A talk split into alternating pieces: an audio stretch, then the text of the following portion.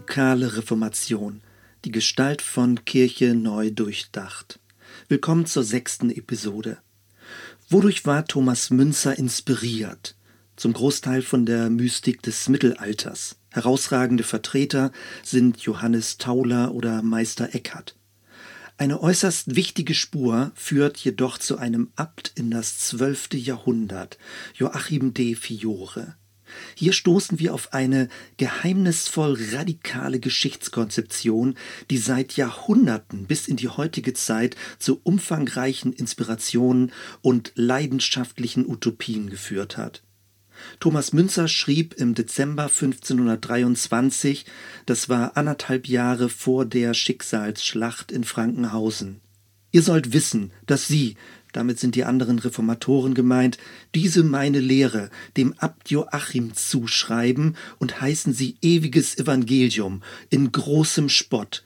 Bei mir ist das Zeugnis des Abtes Joachim groß. Im Zusammenhang mit Joachim de Fiore taucht hier der Begriff ewiges Evangelium auf.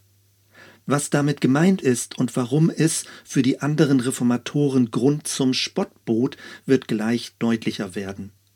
In seiner berühmten Fürstenpredigt sprach Münzer von einem Zeitalter des Geistes, und später in seiner hochverursachten Schutzrede schrieb er zum Schluss, das Volk wird frei werden, und Gott wird allein der Herr darüber sein.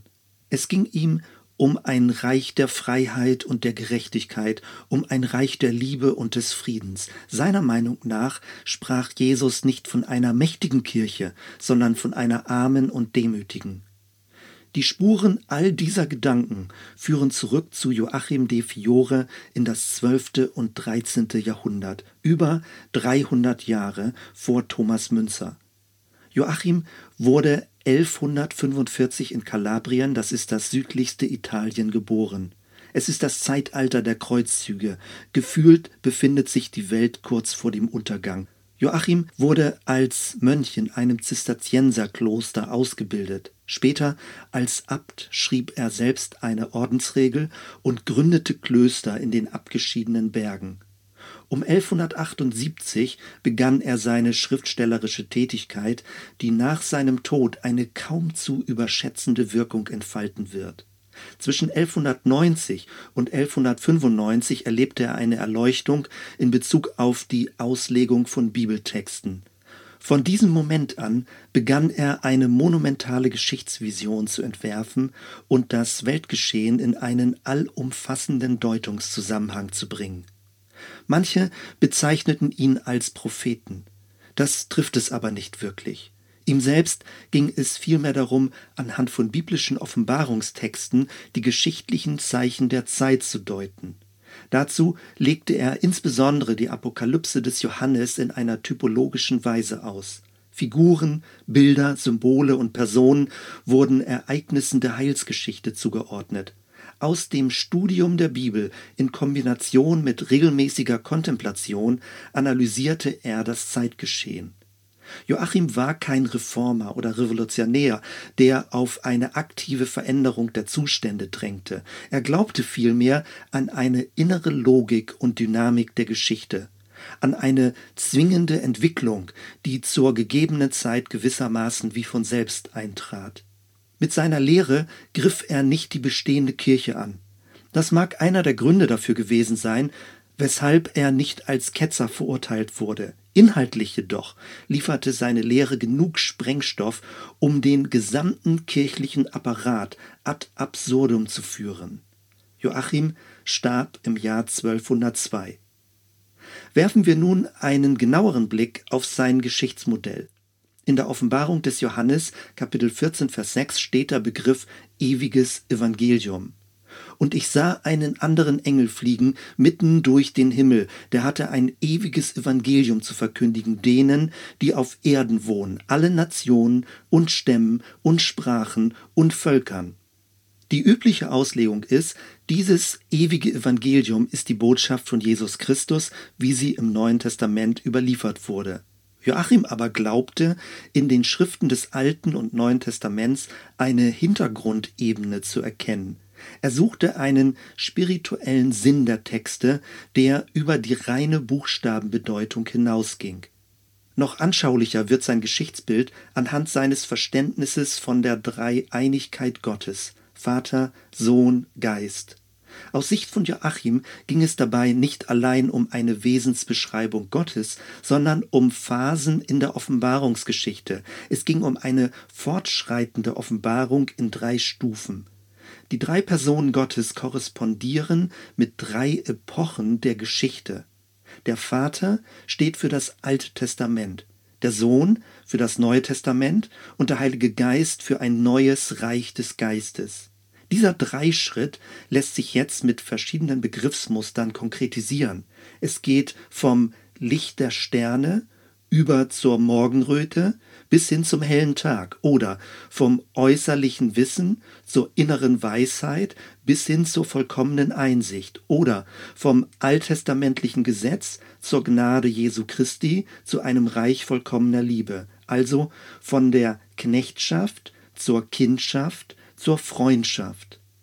Joachim sah eine Zeitepoche heraufziehen, in der Menschen aus einer inneren Geistleitung heraus leben und handeln würden. Es braucht dann keine kirchlichen Amtsträger, keine Gesetze und Autoritäten mehr, weil alle Menschen ähnlich einer Mönchsgemeinschaft aus einer inneren Verpflichtung und Überzeugung herausleben. Diese Vision erinnert an die jahrhundertealten Worte des Propheten Jeremia über den neuen Bund.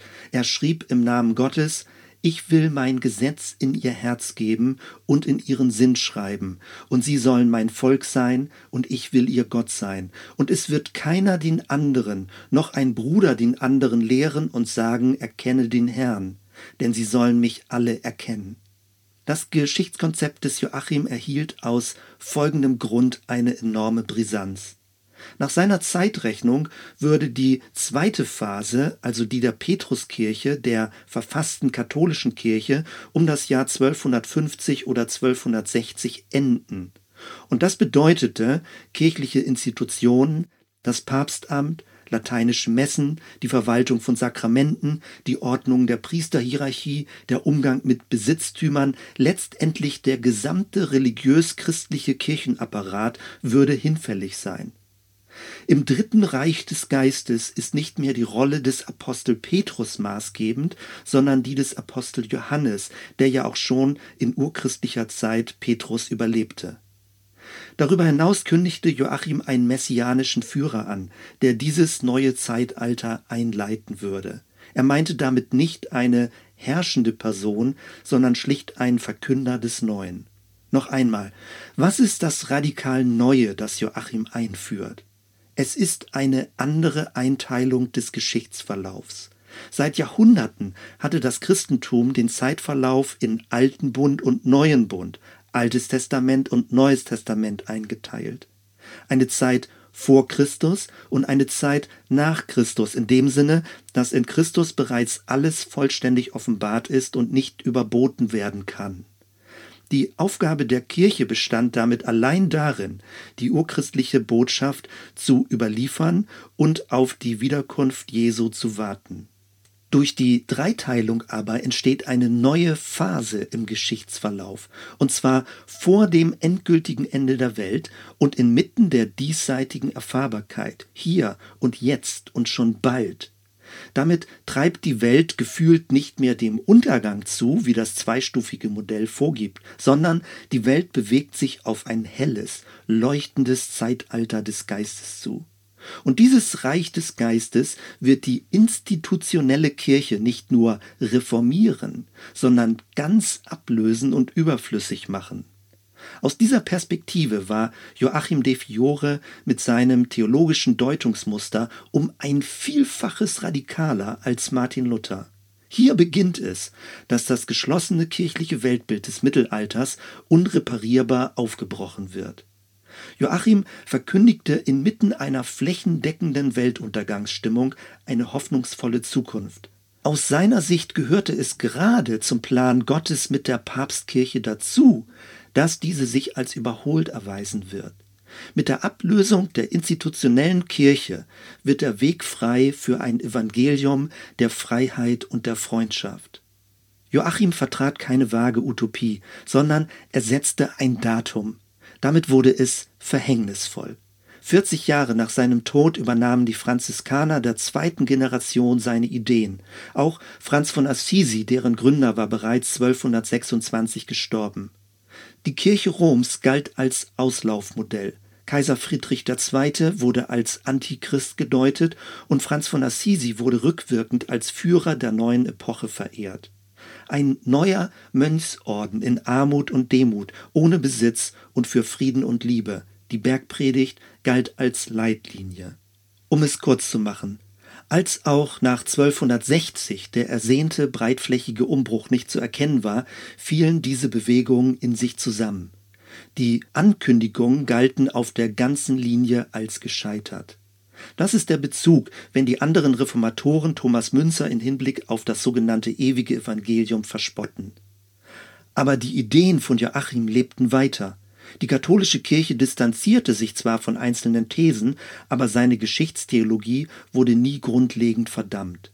Im 14. Jahrhundert zum Beispiel bildeten sich die Beginen- und Begardenkonvente. Das waren christliche Gemeinschaften, überwiegend in den Niederlanden, die in der Nachfolge Christi leben wollten. Später entwickelten sich Zentren der freigeistigen Bewegung. Und dann sind wir wieder bei Thomas Münzer. Die Aufstände der Bauern scheiterten, der christlich inspirierte Gesellschaftstraum starb unter dem Schwert. Die Kircheninstitutionen verweigerten sich grundlegenden Gesellschaftsreformen. Von nun an warfen sozialistische Utopien ihre Schatten voraus. Mehr und mehr wurde institutionalisierte Religion als Verhinderer für soziale Gerechtigkeit wahrgenommen. Es ging nun nicht mehr um Revolution, um Gottes Willen, sondern um der Menschen willen. Joachim de Fiores Geschichtsbild wurde säkularisiert und bildete die Grundlage für die aufklärerische Fortschrittsreligion der Neuzeit. Die Devise lautete fortan von der Buchreligion zur Vernunftsreligion. Lessing, Fichte, Schelling. Wie geschichtsmächtig diese Ideen waren, zeigte sich 600 Jahre nach Joachim in Hegels Philosophie. Er übernahm das Muster des kalabrischen Abtes und wandelte es zum bekannten Dreischritt These, Antithese, Synthese. Später wurde es dann von Karl Marx aufgegriffen. Er sah darin die elementare Struktur für gesellschaftliche Umbruchprozesse. Anfang des 20. Jahrhunderts nach dem Ersten Weltkrieg bildete sich im kommunistischen Kontext die dritte Internationale mit der Hoffnung eines kommunistischen Endziels einer gerechten Welt. Und auf deutschem Boden formierte sich die Idee eines Dritten Reiches mit einem Führer, der einen messianischen Anspruch vertrat. Dass in all diesem die Ideen von Joachim de Fiore missbraucht wurden und zu katastrophalen Folgen führten, ist weithin offensichtlich. Wir beschließen diese Episode wieder mit Fragen zum Nachdenken. Erstens. Utopien auf Grundlage der Bibel. Geht das? Das Sola Scriptura der Reformation, also allein die Schrift, lenkt zum einen unseren Blick weg von der kirchlichen Tradition als normgebend. Zum anderen stellt es sich gegen isoliert offenbarte Sonderlehren ohne Schriftbezug. Das ist nachvollziehbar. Bei Joachim ist aber wichtig in Erinnerung zu behalten, er kam zu seinen Ideen gerade aufgrund von Bibelstudium. Seine Entwürfe waren nicht losgelöste Geisteingebungen, apokalyptische Visionen oder Sonderoffenbarungen. Er ging typologisch an die Bibel heran. Die Reformatoren mögen das kritisieren, aber macht nicht genau auch das der Hebräerbrief, der von dem Bild der Stiftshütte spricht und von Vorschattung des neuen Bundes?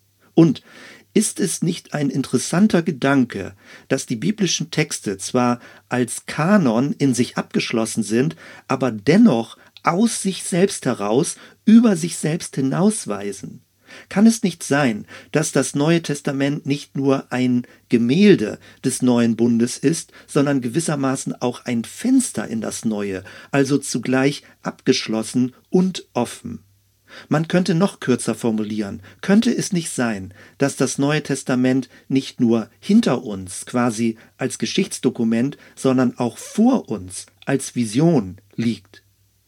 Der Philosoph Karl Löwitt schreibt dazu, Bei Augustin und Thomas, gemeint ist Thomas von Aquin, beruht die christliche Wahrheit einmal für immer auf einer einmaligen geschichtlichen Tatsache.